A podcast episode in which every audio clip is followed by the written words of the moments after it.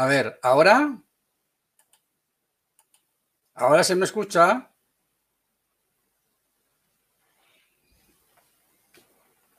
¿Ahora? A ver si me va a tocar salir y volver a entrar.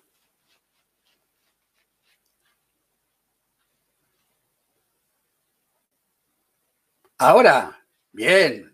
Bueno. Vale. No sé por qué no se oía antes, pero ya se me escucha. Perfecto. Bueno. Hemos tardado un poco más de la, de la cuenta. Bien. ¿Qué tal? ¿Cómo estáis?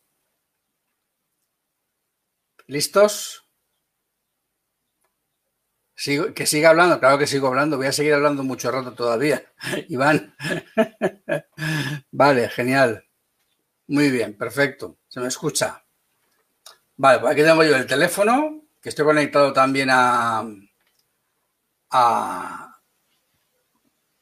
al directo de, Instagram y también estoy conectado al directo de, de Facebook. Venga, ¿de qué queréis que hablemos hoy? Venga, darme alguna pista, alguna idea. ¿De qué podemos hablar que os interese? Algo que, os preocupe de vuestro negocio, eh, bien sea antiguo o bien sea por cuando acabe este encerramiento del coronavirus. ¿Qué os preocupa? ¿De qué podemos hablar? No es que yo no tenga ideas, lo que quiero es empezar por las vuestras, por vuestros problemas por vuestras dudas. Venga, a ver. Lula, Iván, Raúl, Víctor, Adrián.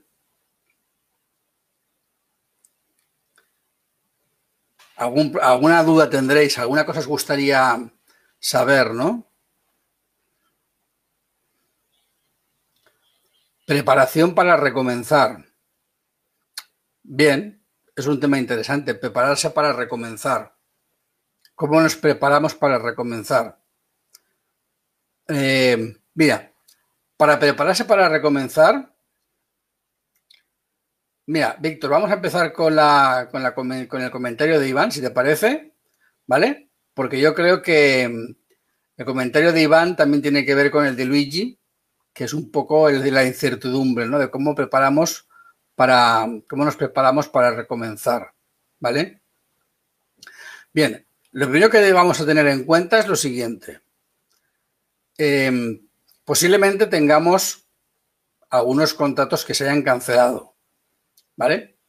Esos contratos que se han cancelado, yo lo primero que haría sería ponerme en contacto con esos clientes para ponerme a su disposición en la medida de lo posible, pues para saber cómo llevan la gestión, si van a volver a convocar la, boda o la comunión o lo que fuese, pues poder tener, digamos, presente qué es lo que, se va a confirmar, ¿no? decir, vale, perfecto, decías, íbamos a hacer una boda, íbamos a hacer una comunión, lo que fuera, se ha anulado por este motivo, se va, hará más adelante, muy bien. Ese hacerse más adelante va a implicar que sigan contando contigo como fotógrafo, a lo mejor por sus recortes presupuestarios tenemos que hacer una reformulación de la oferta. A lo mejor nos toca hacer una reformulación de la oferta. Entonces, yo me pondría primero que nada en contacto con todos los clientes que, que de alguna manera nos han contratado o nos contrataron antes de este, de este evento y que nos han dejado o nos hemos quedado, digamos, un poco en stand-by para hablar con ellos y ver cómo podemos reconducir esas, esas em, contrataciones, ¿no? Para no perderlas, ¿de acuerdo? Eso por una parte. Luego, por otra parte, hay que plantearse lo siguiente. En este camino, en este nuevo camino que vamos a empezar después del encerramiento, va a haber gente que va a pasarlo muy mal, económicamente muy mal, que eran potenciales clientes nuestros y que los vamos a perder. Y eso no vamos a poder recuperarlo.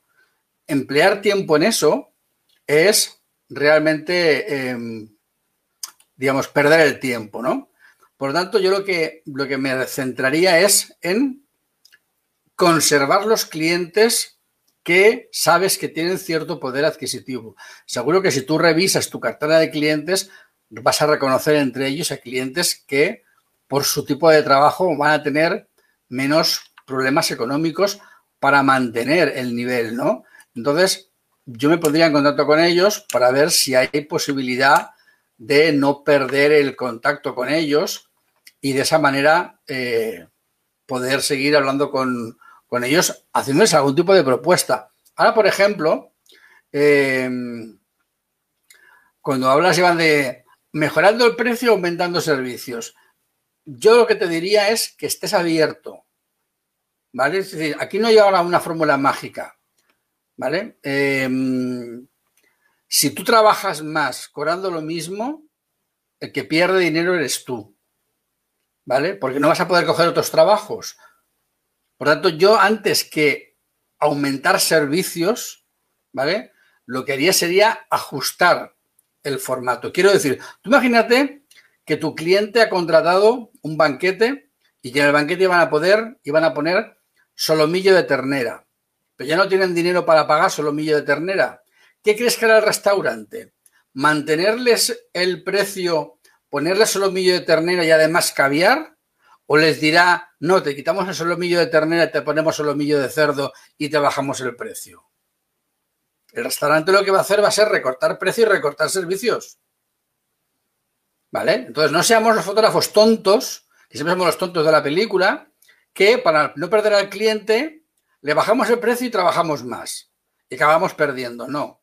El cliente no tiene dinero ahora para pagarnos un reportaje de 1.500 euros. Muy bien, le hacemos un reportaje de 1.000, pero le quitamos cosas. Lógicamente.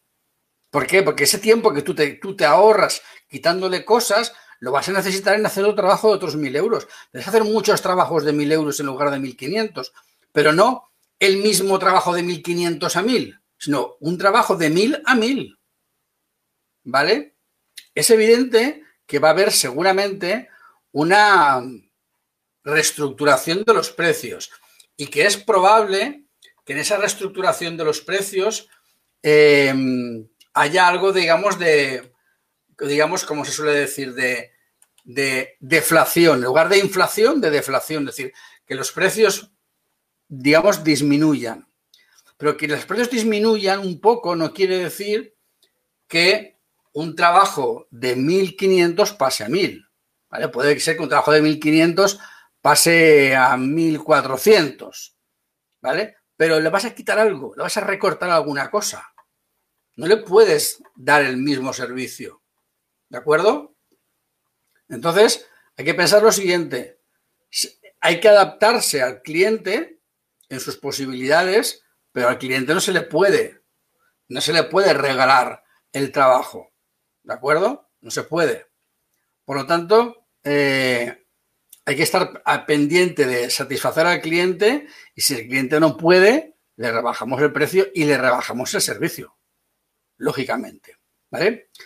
Luego, por ejemplo, yo lo que haría sería aprovechar esta nueva oportunidad de cambio para ofrecer eh, reportajes familiares de reencuentro. Es decir, eh, ahora la gente se va a reencontrar, eh, la gente, ha habido gente que lo ha pasado mal, la gente que habrán tenido fallecidos en su familia, gente que han estado a lo mejor separados porque viven en ciudades diferentes y no han, podido verse eh, en mucho tiempo. Es decir, bueno, aquí tenemos una oportunidad para ofrecer algún tipo de servicio de reportaje, de trabajo que sirva para digamos que este reportaje sea un recordatorio para el futuro, ¿no? Que cuando seamos ancianitos, a nuestros nietos le podamos enseñar, mira, esta es la foto que nos hicimos cuando salimos del coronavirus, ¿no?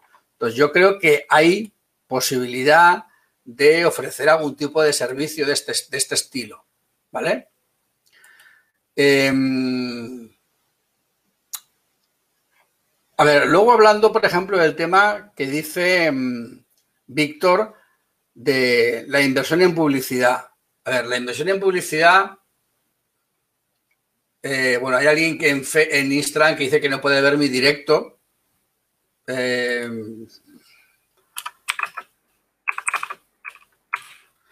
y no entiendo por qué no lo puede ver, porque a mí, para mí en principio, no sé si alguien puede confirmarme que en Instagram se me ve bien. Yo estoy, vamos, tengo el router a un palmo y medio del teléfono, así que en principio no tendría que haber ningún problema de, calidad, de señal. Em, a ver, el tema de invertir bien la publicidad en Facebook. El tema de invertir bien la publicidad en Facebook es un tema de, de segmentación. Es un problema de segmentación, de saber cómo segmentar, de saber cómo enfocar el, anuncio hacia qué tipo de gente, ¿vale? Eh, como resulta que no puedo contestar aquí, en, en, el teléfono a la gente que me habla en Instagram,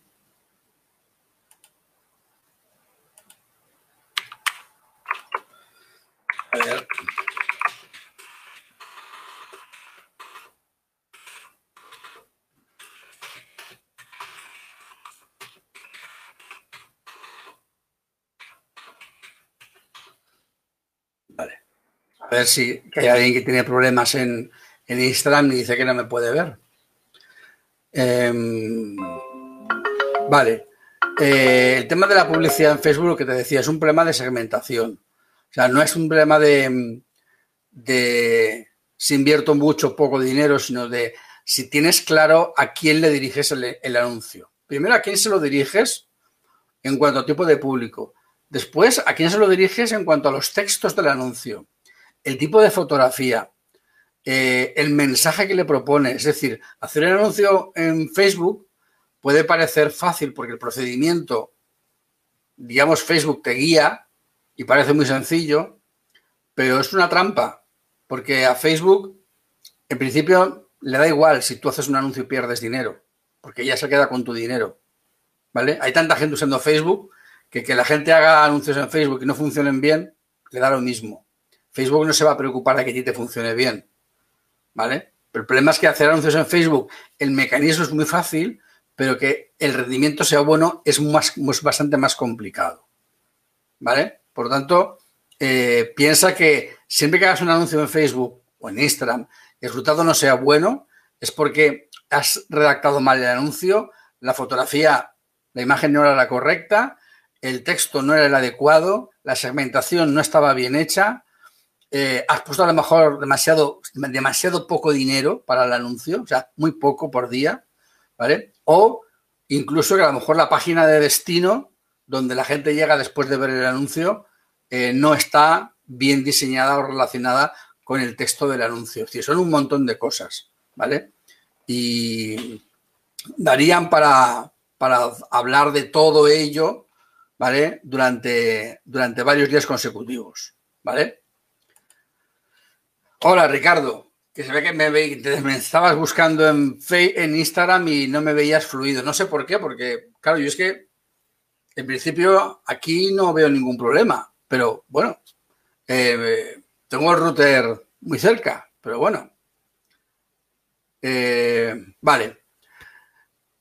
Eh, no sé si la contestación em, que te he dado Iván, Luigi y Víctor, si esta contestación más o menos em, puede servir para aclarar las dudas que tenéis. No sé si queréis que haya que haga algún tipo de, de añadido, de ampliación a la explicación que he dado. ¿O queréis que profundicemos más en el tema? ¿O pasamos a otra, a otra pregunta?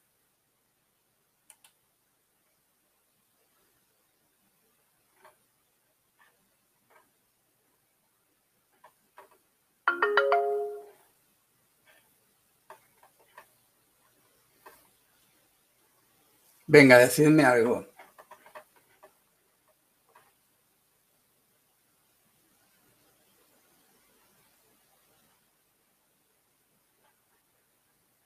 Vale, genial.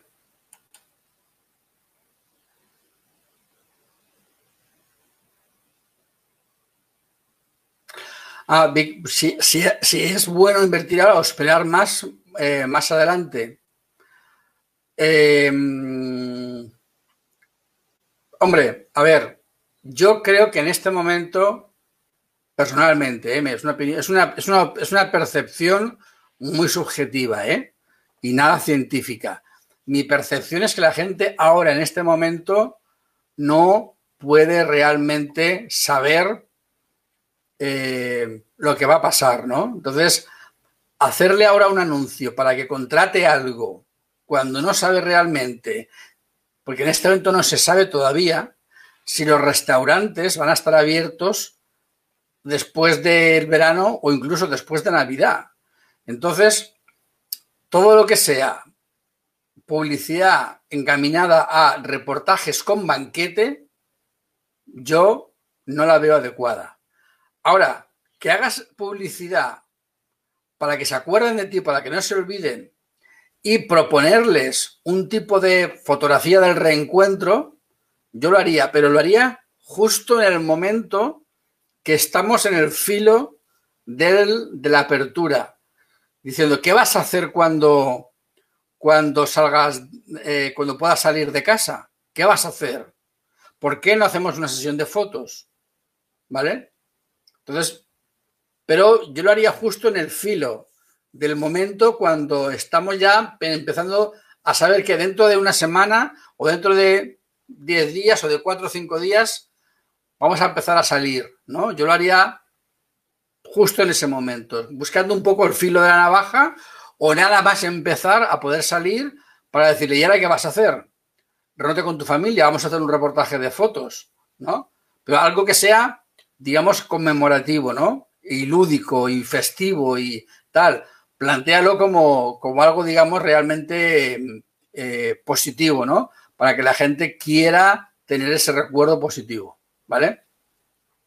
Todo lo que sea eh, eventos con banquete, todavía no es momento de, hacer publicidad de ese tipo de cosas porque es todavía algo que está actualmente en el aire, ¿vale?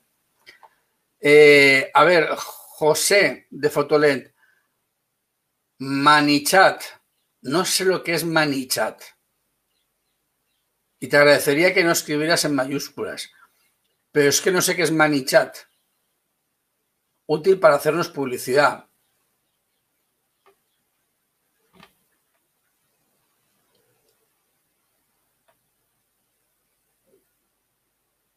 A ver, Ricardo, esa pregunta es interesante.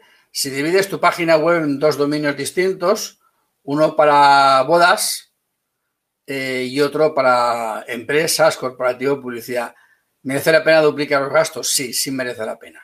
Radicalmente sí.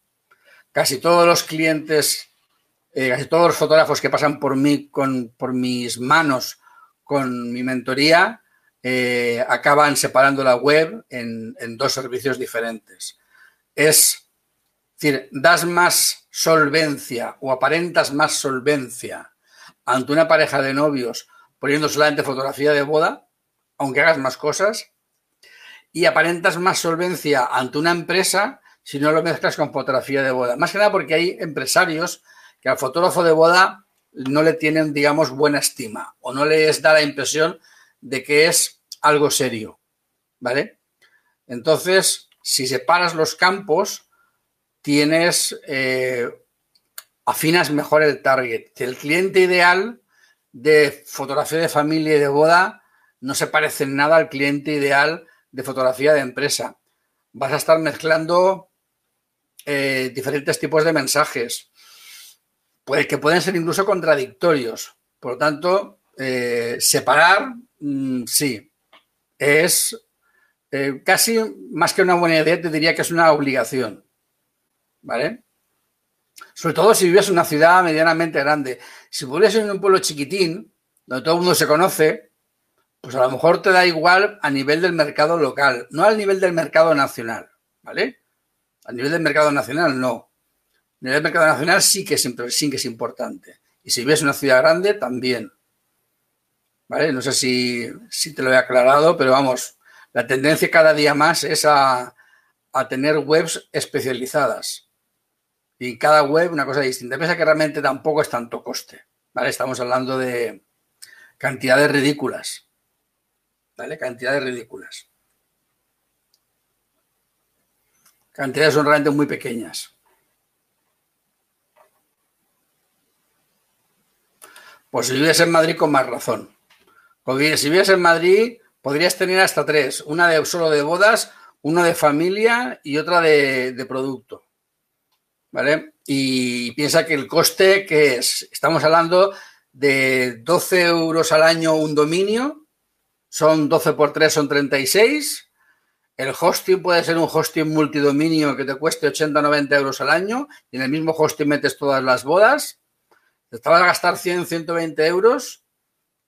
O sea, el hosting realmente es prácticamente igual. Lo único que vas a meterle son dos dominios más, o sea, 24 euros.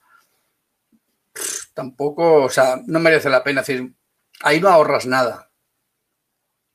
No ahorras nada. Si las webs las haces bien, les haces bien a nivel, digamos, de, de buen diseño, buena gestión, buen SEO y escribes unos cuantos artículos potentes y decentes en cada web para que se posicionen bien, ¿eh? no, no habría problema, ¿vale?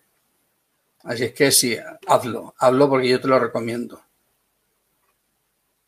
Venga, ¿alguna cosilla más?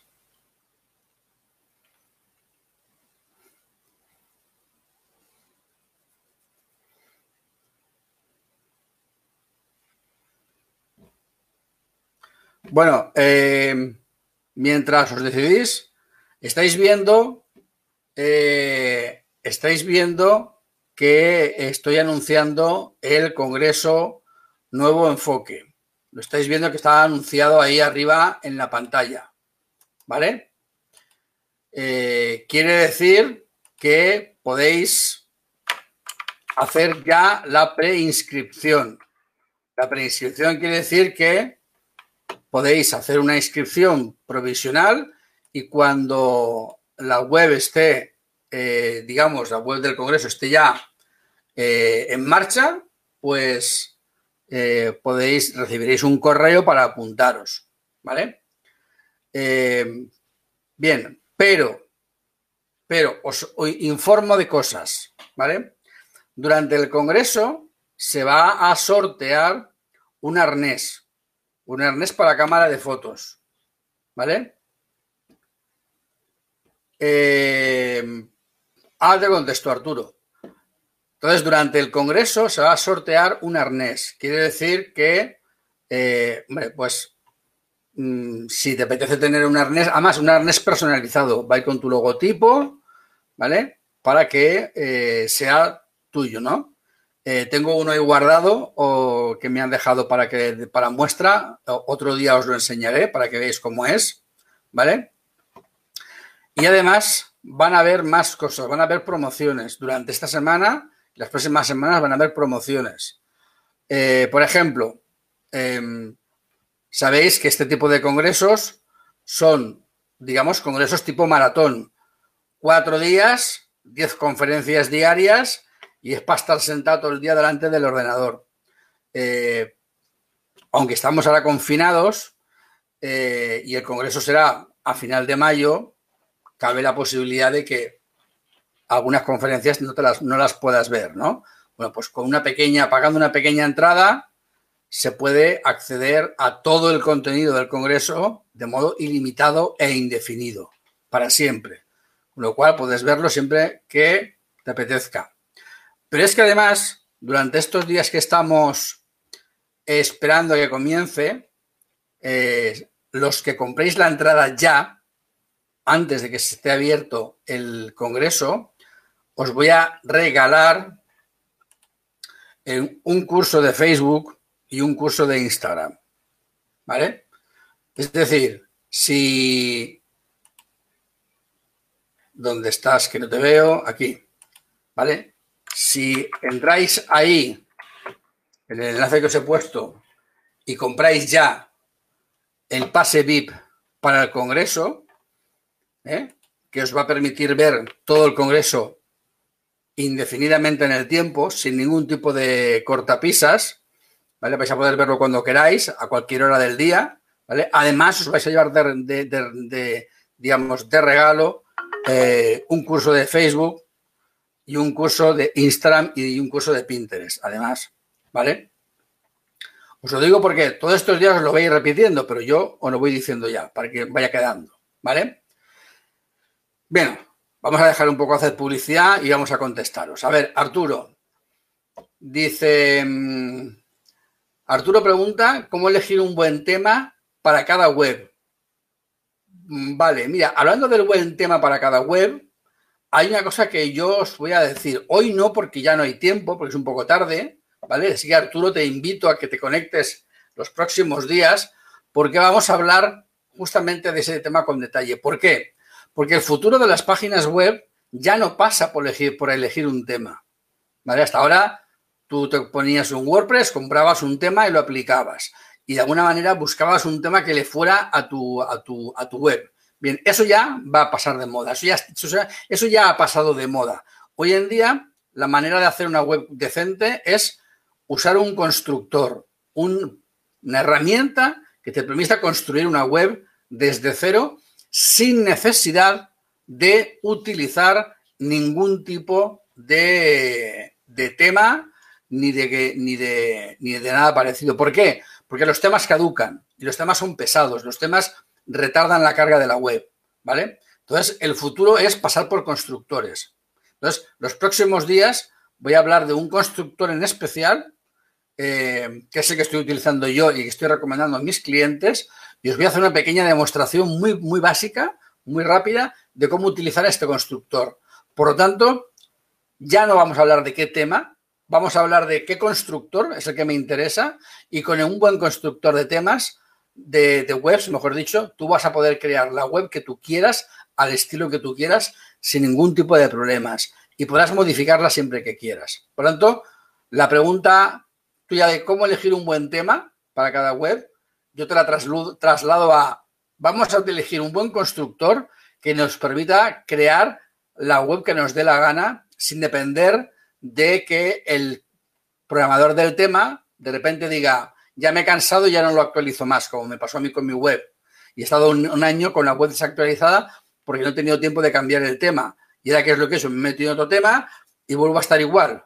¿Vale? Bueno, pues después de eso he conocido esta herramienta y a partir de ahora ya nunca más voy a utilizar temas. ¿Vale?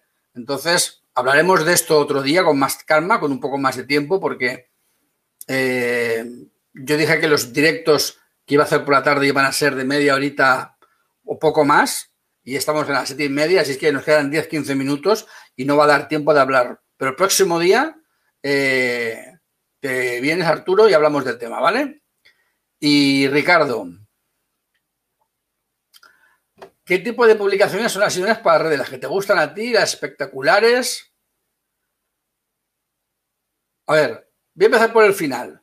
¿Se puede repetir imágenes en Instagram cada X tiempo o penaliza? Se puede y se debe y no penaliza. ¿Vale? Si una publicación tuya de hoy ha gustado mucho, he tenido mucha interacción, puedes publicarla dentro de 3, 4, 5, 6 meses sin ningún problema. No pasa nada. ¿Vale? Sea que, por ahí, bien. ¿Qué tipo de publicaciones? Las que más te gustan a ti, las más, espectaculares. Eh, yo lo que te diría es que, fue, que variases. Varía el tipo de publicación y mira mucho la estadística para comprobar qué tipo de publicación es la que más eh, se adapta al tipo de cliente que tú quieres. Porque tú piensas una cosa, tú en tus publicaciones, ¿qué buscas? Que te den likes, que te den me gustan o que te contraten. Lo que tienes que buscar es qué tipo de publicaciones son las más adecuadas para que, para que se acerque el tipo de persona que yo quiero que luego me pida presupuesto. ¿vale? Por lo tanto, implica que tú vas a tener que hacer diferentes tipos de publicaciones, analizar las estadísticas, ver qué es lo que pasa y a partir de ahí entonces ya decides qué tipo de publicación es la que te interesa a ti. No la que te dé más likes, no la que te dé más me gustas, no la que sea más espectacular, sino la que más te ayuda a vender. ¿Vale? Respecto al tema de constructores, y hablas de Elementor, eh, vale, Elementor es, es un dinosaurio. ¿Vale? Es decir, hay Eh, es un, a ver, es un constructor muy potente, muy grande, con infinidad de posibilidades, eh, pero ahora viene gente nueva em, empujando por atrás, eh, creando cosas nuevas que son interesantes, ¿vale? Y, a mí personalmente me parece que Elementor tiene ahora mismo una curva de aprendizaje un poco alta. Es lo que tú dices, es un poco lioso, ¿no? Yo había hecho cosas muy básicas con Drive Architect, eh, me puse Elementor y, no entendía nada. O sea, mira que yo llevo años y años en la informática, tengo el culo operado de usar programas, eh, estoy, digamos, más que cansado de meterme en las tripas de cosas rarísimas y, desde luego em, Elementor es cualquier cosa menos intuitivo, ¿vale? Por tanto, yo Elementor es un constructor que no recomendaría para empezar, ¿vale? Empezaría por recomendar, por recomendar el que recomendaré el próximo día cuando hablemos del tema de los constructores. Eso sí, eso lo podemos dejar para mañana y mañana ya directamente empezamos hablando de, de este tipo de constructor comparto mi pantalla, os enseño cómo funciona, os doy cuatro nociones básicas y, veréis cómo hay maneras de conseguir una, una web muy potente en muy poquito tiempo. De hecho, yo me juego con quien quiera que yo le puedo construir una página web en seis horas con el, constructor que yo digo. Y sin, vamos, rapidísimo, ¿vale? Muy fácil. Pero el futuro de las webs de, en WordPress pasa por los constructores. Elementor es uno de los primeros o uno de los más potentes, pero también es quizás demasiado armatoste, ¿no? Quizás se hace un poco complicado de manejar, ¿vale? Entonces, quiero dejar el tema de, los constructores para otro día porque lleva su, lleva su lío, ¿vale? Y meterme ahora no, no nos daría tiempo, ¿vale? Venga, ¿alguna otra pregunta sencillita que podamos contestar así en, poco tiempo? ¿Eh? Sí, claro, lógicamente, decir, todos nos acostumbramos a decir, yo no digo que sea una mala herramienta. Elementor es una herramienta potentísima y, es magnífica.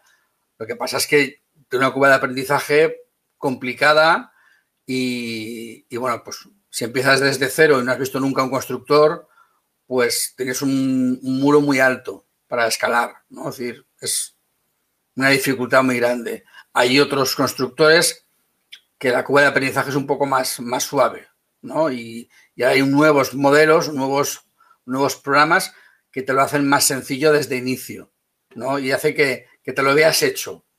Es decir, hay una página web de una compañera, eh, lo que pasa es que no puedo, no puedo enseñarosla porque me la ha enseñado a mí, pero está sin terminar. Pero bueno, la ha hecho en cuatro días y no sabe nada de, WordPress ni de nada.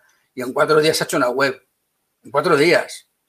Eh, con este plugin que, con esta herramienta de constructor que os estoy comentando. Eh, sí, yo le he dado un poquito de ayuda también y hay un, por ahí algún tutorial en internet y eso, pero hay sistemas un poquito más sencillos, ¿no? Y bueno, de eso quiero que hablemos que hablemos el próximo día para precisamente que veamos otras opciones, ¿no? Y que veamos que podemos crear una web en, poco tiempo.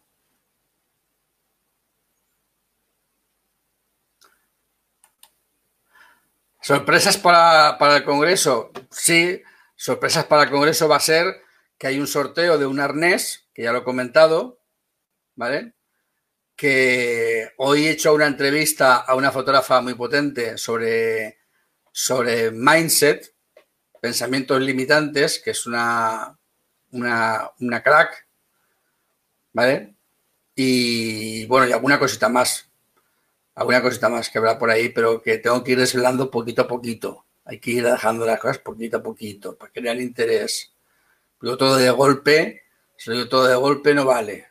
De momento lo que podéis ir haciendo es ir registrándoos en la, en la, en la página, en el enlace que os he dicho para, para hacer la pre-reserva.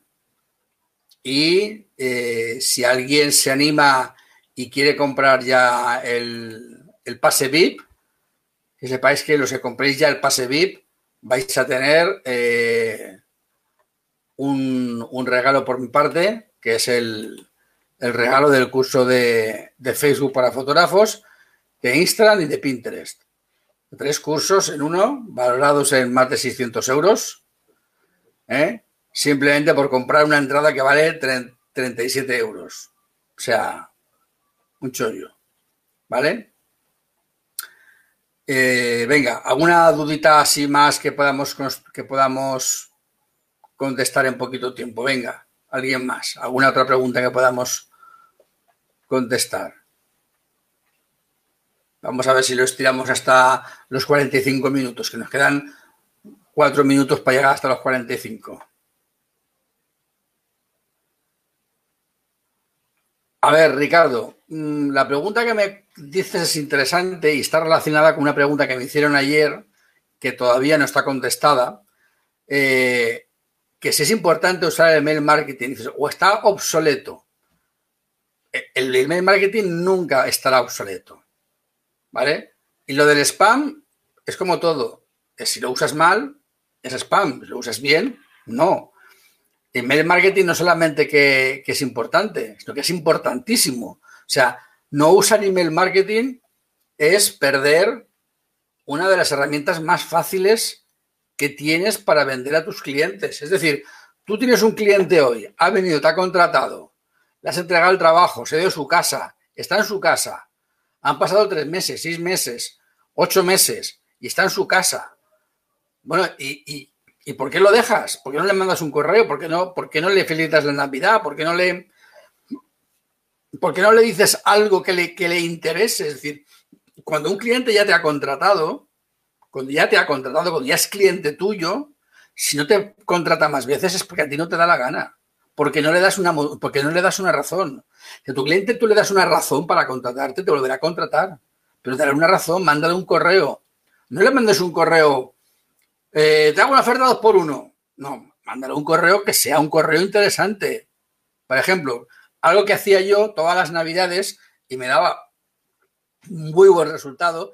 Y, yo, te hablo de cuando no había email electrónico, cuando era email de correo, de sobre, ¿eh? Yo me pagaba los las folios, los sobres y los sellos, ¿vale? Pues yo mandaba todos los navidades 200, 300 o 400 felicitaciones de Navidad a mis, a mis, a mis clientes. Y yo les felicitaba la Navidad y les mandaba un crisma, una postal navideña y una carta. Y una carta que yo firmaba a mano. Y la carta iba dirigida a ellos, no era una carta impersonal, una carta que dirigía yo a ellos y en cada carta ponía, querido fulano de tal, bla, bla, bla, bla, bla, lo que sea, pum, pum, y firmada de puño y letra. No, pues de todas esas cartas siempre venía gente que se gastaba dinero en sesiones de Navidad y que me superaba con creces la inversión que yo había hecho en sobres, en sellos, en cartas, en tiempo. ¿Vale? Imagínate hoy en día con el, con el, con el email, que es gratuito. No te cuesta nada. Yo me costaba, a mí me costaba una pasta hacer, hacer aquello. Tenía que irme a la oficina de correos a, envío, a envíos masivos porque no me, porque si no el, buzón los, los saturaba. Es decir, que realmente ahora tenemos muchas más posibilidades y el email marketing es una, herramienta poderosísima de venta si sabemos utilizarla, ¿vale? Y eso implica tanto para qué la voy a usar, es decir, qué voy a hacer, qué voy a qué le voy a decir a mis clientes, en qué fecha, con qué motivo, cómo les voy a picar para que no parezca que les estoy vendiendo, ¿vale? Porque si tú, claro, si yo recibo una carta eh, del, corte inglés diciéndome ven a comprar a la, a, la semana de oro, sé que es publicidad. ¿Vale? ¿MailChimp es, el mejor, es ideal para hacerlo? Pues a lo mejor no. MailChimp es muy conocido. Es, no sé, como si dijéramos el, barco de entrada, ¿no? Por donde entra todo el mundo, por decirlo así. Pero, mira, eh, si hay algo que yo he aprendido en la vida, es que hay que intentar utilizar siempre las herramientas más sencillas. Las más sencillas. Las más sencillas posibles. ¿Vale? Si tú, para poder automatizar un correo, para poder automatizar un correo en MailChimp has de pagar y resulta que vas a mandar automatizados 50 correos al año, esos correos te salen más caros que si los vas tú a llevar a mano a la persona eh, y empleas tú el tiempo ni llevarlos tú un correo postal. ¿Vale? Entonces, hay que pensar, ¿qué me cuesta la herramienta? ¿Qué es lo que estoy haciendo? ¿Para qué me sirve? ¿Hay otras herramientas alternativas diferentes u otras, u otras maneras diferentes de hacerlo? Por ejemplo, para que te hagas una idea, hay muchos programas de, de gestión de correo. Yo uso Gmail, pero hay miles. En Gmail, por ejemplo, tú puedes tener plantillas de correo. Plantillas de correos ya escritos. ¿Vale? Entonces, a ti no te cuesta nada cuando un cliente termines de entregar el reportaje, te metes en, mail, en, Gmail y dices, a ver, Gmail, correo para tal persona la metes en tu, le das de alta en, la, en el apartado de contactos. Hola, Pedro. La metes en el apartado de contactos, le mandas un, le escribes un correo con esa plantilla que ya tienes preparada, por ejemplo, para Navidad, y programas el correo con, Gmail. ¿Vale? Y en ese momento puedes programar el correo para Gmail, digo, para, digo, para Navidad y para, mm, y para San Valentín, por ejemplo, yo qué sé, son las dos temporadas más, más próximas. O incluso, mira, para tal, para tal, para tal y para cual. Es decir, voy a, voy a mandarle los correos de todo el año. ¿Vale? Y una vez que te los has puesto los has programado en Gmail, que se pueden programar en Gmail, te vas a tu calendario y en tu calendario te creas, en el calendario de Google Calendar puedes crear muchos calendarios, creas un calendario que sea tareas, de clientes y añades ahí el número de la persona, ciclo primer año concluido, ¿vale? Para dentro de justo un año, para saber que ha terminado el ciclo del año de esa persona, ¿vale? Por si quieres volver a mandar el ciclo o, en función de cómo haya respondido el ciclo esa persona, hacer algo diferente. Para eso no necesitas MailChimp. O sea, si vas a empezar con cuatro clientes, con 10, con 12, con 50, estamos matando moscas a cañonazos. Vamos a empezar con cosas más sencillas, con herramientas más básicas, con herramientas mucho más, más, más, más cercanas. Y cuando estemos manejando 8.000, 10.000 clientes a los que hay que mandarle muchos correos y correos a fecha fija y tal y no sé qué, y tengamos una estructura muy complicada, entonces ya sí nos tendríamos que meter en, en herramientas. A lo mejor incluso MailChimp se nos queda corto, ¿vale?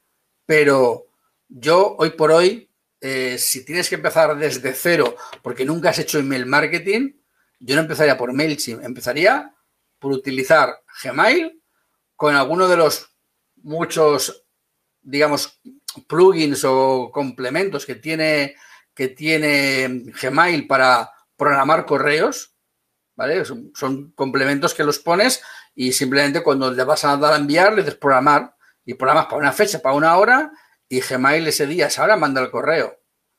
¿Vale? Y no, y no te van a dar ni, ni, por spam ni nada. El problema del spam en el correo siempre es porque mandamos demasiados correos a demasiada gente que no los abre. Si tú mandas mil correos a mil personas distintas y solo lo abren tres, como hagas diez envíos así, enseguida tu cuenta es una cuenta de spam, porque mandas correo que a la gente no le interesa.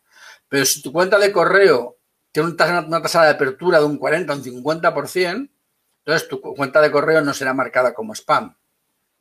¿Vale? No sé si... Eh, Sending Blue, pues te digo lo mismo. Me da igual que sea Sending Blue, que MailChimp, que... hay tantas herramientas de correo electrónico. Lo importante es ¿Cuántos correos vas a mandar? ¿Cuántos? ¿De verdad te merece la pena? O sea, piénsalo. ¿Qué vale la herramienta? ¿Qué vale tu, tu qué vale el tiempo que tardas en la, en la, ¿cómo se dice? En la curva de aprendizaje. Porque si vas a tener una curva de aprendizaje elevada y vas a mandar muy pocos correos, estamos perdiendo el tiempo. O sea, nuestro negocio funciona por una cuestión, digamos, de rentabilidad mi tiempo tengo que dedicarlo a ganar dinero, no a aprender a manejar una herramienta que no voy a usar más que dos veces al año y me va a dar muy poco dinero. ¿Vale? Entonces, de momento, a corto plazo, ¿qué es lo más sencillo? Gmail.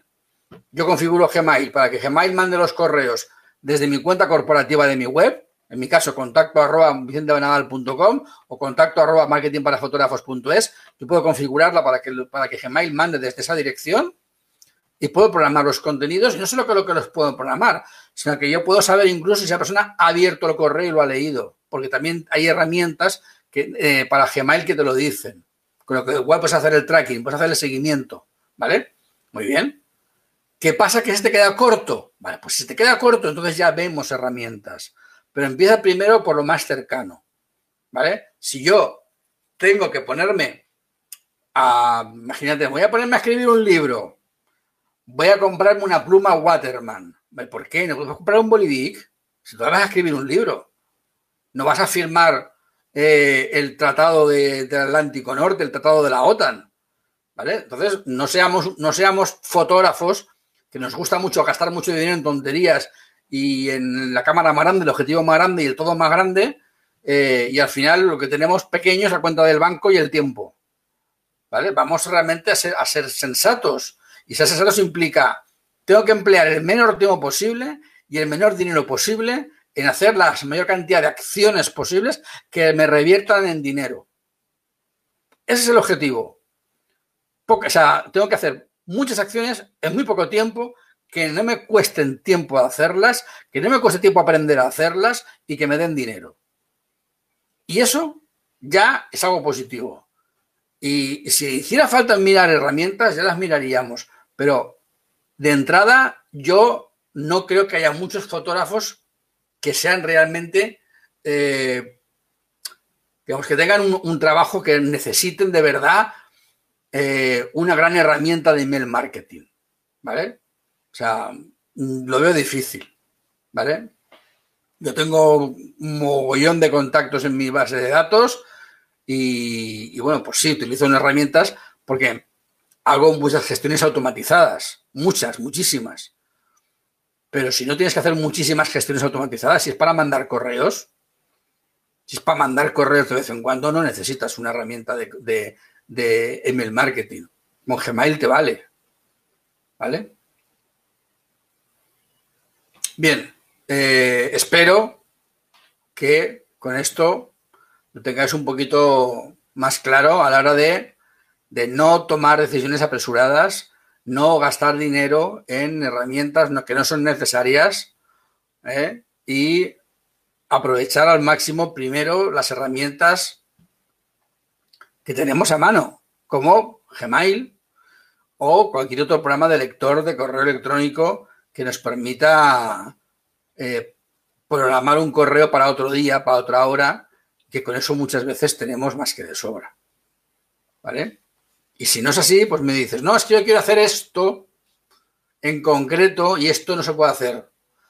Vale, bien, pues ya veremos. Por ejemplo, yo quiero que cuando un cliente entre en esta página, automáticamente recibo un correo haciendo esto. Eh, Pedro, MailChimp siempre ha tenido una opción gratuita y una opción de pago.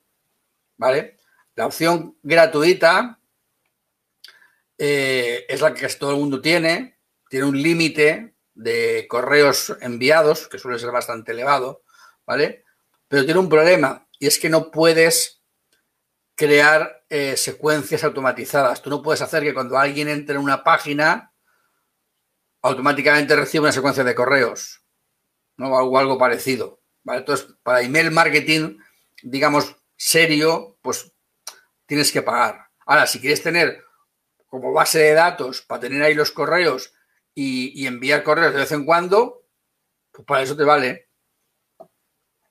Pero también te digo una cosa, seguramente lo que estás haciendo con MailChimp también lo podéis hacer con Gmail. Seguramente. Sí, Gmail no te daría estadísticas de apertura y tal y cual. Pero yo me pregunto, Pedro, ¿tú mandas correos masivos o mandas correos individualizados? O sea, ¿mandas algún correo a los 600 de golpe? Y si es así, ¿qué les cuentas? ¿Qué esperas obtener de ellos?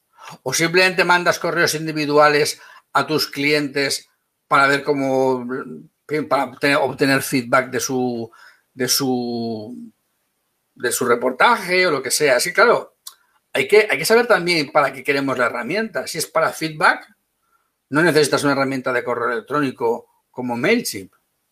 No es necesario. ¿Vale? Pues creo que hay que ver también que, a veces, sin querer, eh, oímos pajarillos, oímos gente eh, que nos cuenta cosas, pero a veces no sabemos muy bien si nos sirve. ¿Vale? Entonces, tú, dices que mandas eh, correos de golpe o segmentados, pero ¿con qué motivo? ¿Cuál es el motivo de mandar envíos de golpe o segmentados? ¿Qué es lo que les cuentas? A ver, quiero saber qué es lo que estás haciendo para poder tener una, una orientación.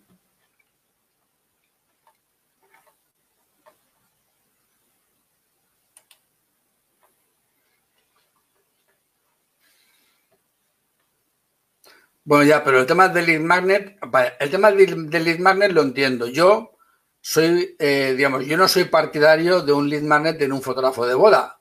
Tú lo tienes y, me parece bien que lo tengas. Yo no creo que sea realmente una, que sea algo necesario. ¿vale? Creo que hay otras cosas que son más útiles para captar clientes, pero bueno, es tu manera de trabajar y te va bien, me parece genial, ¿no? ¿Sabes? El tema es que los clientes de boda cada uno hace la boda en una fecha diferente.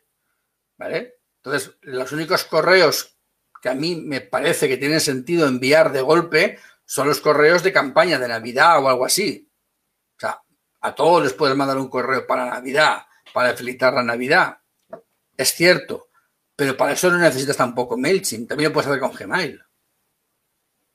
Eso es lo que te quiero decir, que eh, si, tú, si una persona utiliza MailChimp solamente para mandar correos de información no es necesario.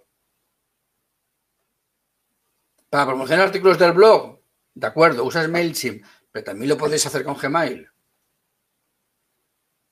¿Vale? Para campañas de fotografía de familia, lo haces con MailChimp, pero también lo podéis hacer con Gmail. O sea, eh, lo que te quiero decir es, si Vale, ahí sí, ¿ves? Ahí sí que si tú me dices, no, pero los puedes enviar en base a la fecha de la boda, vale. Si tú tienes un campo fecha boda y por ese campo de fecha puedes hacer un, un digamos, un filtrado de los que se dieron de alta en la base de datos de tal a tal fecha y por, la, y por, y por el, ese tipo de datos tú puedes filtrarlos y enviar la información, entonces si ahí estás utilizando, digamos, el email marketing de un modo estratégico, ¿vale? Pero estamos yendo ya un escalón por encima. Ya no es simplemente mandar un correo para Navidad o mandar un correo de información, porque eso se puede hacer con Gmail.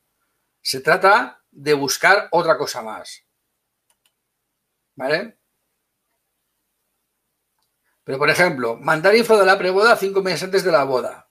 Bien, eso se puede hacer con Gmail. Si yo tengo un cliente que ya lo he contratado y sé la fecha de la boda, yo puedo con Gmail programar el correo de la preboda cinco meses antes con la plantilla que tengo guardada en Gmail. ¿Ves? Entonces, eso te quiero decir que, que realmente tú estás utilizando MailChimp y me parece genial, no tengo nada en contra de ello, ¿vale? Pero podrías haberlo hecho también con Gmail. También lo podrías haber hecho con Gmail. No lo del lead magnet, la secuencia de correos del lead magnet no, pero todo lo demás sí. Entonces, claro, mm, lo que te quiero decir es que muchas veces eh, pensamos que para hacer email marketing necesitamos una herramienta de email marketing. Y, no nos damos cuenta de que email marketing es.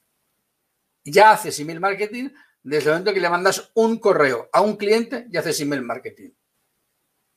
Y para mandarle un correo a un cliente no necesitas una herramienta de email marketing. Porque las herramientas de email marketing son potentes cuando automatizan y crean, digamos, eh, bifurcaciones. Cuando un cliente hace esto, pasa esto. Si hace esto otro, pasa esto otro. Ahí es donde son potentes. ¿Vale? Pero si simplemente es para, yo escribo un correo ahora y lo mandaré dentro de tres meses, para eso no es necesario una herramienta de email marketing. ¿Vale? No, no específicamente. ¿Vale? Es decir, las herramientas de marketing son para otras cosas. ¿Vale? O sea, si es para mandar información a los que ya son clientes, ¿eh? no es necesario. ¿Vale? Es un poco, digamos, quiero un poco desmitificar eh, la figura de las herramientas de, de mail marketing, porque parece que es que necesitamos MailChimp o necesitamos. Bueno, es que a lo mejor no. Es que a lo mejor no lo necesitas. ¿Vale? Entonces, vamos a hacer una cosa. Mañana, ¿vale? Mañana vamos a hablar de eh, herramientas, bueno, de una herramienta en particular, de un constructor de páginas web, que es el constructor que estoy utilizando yo. Mañana hablaremos de eso, de ese constructor. ¿Vale? Y pasado mañana hablaremos de mail marketing. Ahora que aparece por aquí Elvira, ¿vale? Hablaremos de email marketing y hablaremos de maneras de hacer email marketing y de, de maneras de eh, poder hacer emails y de poder hacer campañas y poder hacer cosas para eh, mover a los clientes que ahora están un poco, digamos, parados por el tema del coronavirus. ¿Vale?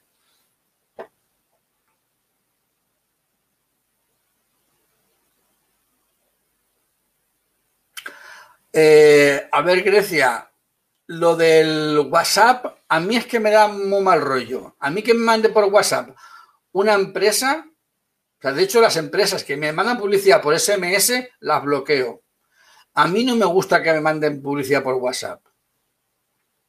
Entonces, a lo mejor eso es muy raro, pero yo sé que el WhatsApp la gente lo lee, pero para que le mandes información por WhatsApp, esa persona tiene que haberte dado autorización expresa. Si alguien te ha dicho, sí, mándame información por WhatsApp, entonces mándasela. Pero si no te lo ha dado permiso expreso, como se lo mandes, la puedes, puedes meterte en un lío. ¿Vale? Entonces, yo el tema del WhatsApp lo dejaría solamente para aquellas personas que de verdad te han autorizado. Y para eso tendrías que mandarles un correo o cuando te contratan, cuando te contratan, que te pongan su número de móvil y que te marquen una casilla, que la marquen diciendo sí, deseo recibir información y comunicación comercial por WhatsApp. Y si no marcan esa casilla, no se lo puedes mandar. ¿Vale, Grecia? Eso es muy importante porque independientemente de que vivas en España, en Argentina, en Chile, en Perú, en, en México, en Estados Unidos, el tema de la protección de datos y de la privacidad de la gente cada día está más, más presente y por lo tanto es muy importante no meterle a la gente ese tipo de cosas.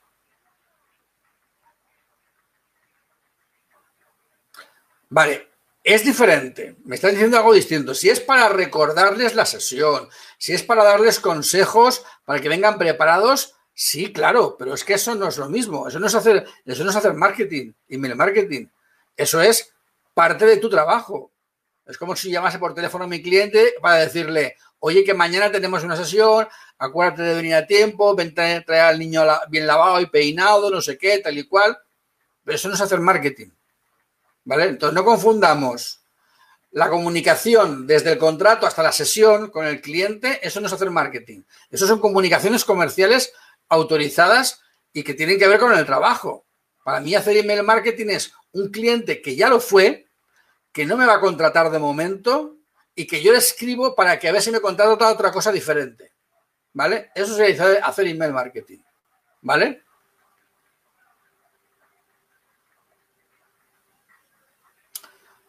Claro, Pedro, pues tienes toda la razón del mundo. Es decir, mm, tú tienes la tranquilidad de que, de que esos correos se van a enviar, por supuesto, y, y lógicamente para ti la tranquilidad de que saber que se van a enviar es importante. Ya lo sé, eso, es evidente, ¿vale? Eh, lo que yo me pregunto es si realmente está sacándole todo el partido a MailChimp. ¿Vale? ¿Por qué?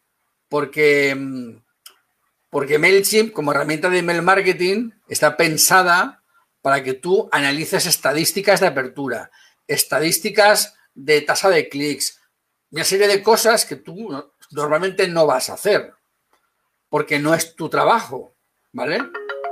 Entonces, claro, una cosa es enviar correos Eso es hacer email marketing. Entonces no confundamos, ¿vale? Eh, beber vino que ser un experto en vino, ¿vale? Pues es un poco lo mismo, ¿no? Es decir, tú mandas emails a tus clientes, algunos porque forman parte, digamos, de esa comunicación normal del trabajo, otros porque ya ha pasado el tiempo y tienes que citar la Navidad y no sé qué tal y cual, y eso es, y eso es hacer marketing por correo, pero para mí el email marketing es algo un poco, tiene una dimensión un poco mayor, que tiene una estrategia un poco diferente, ¿no?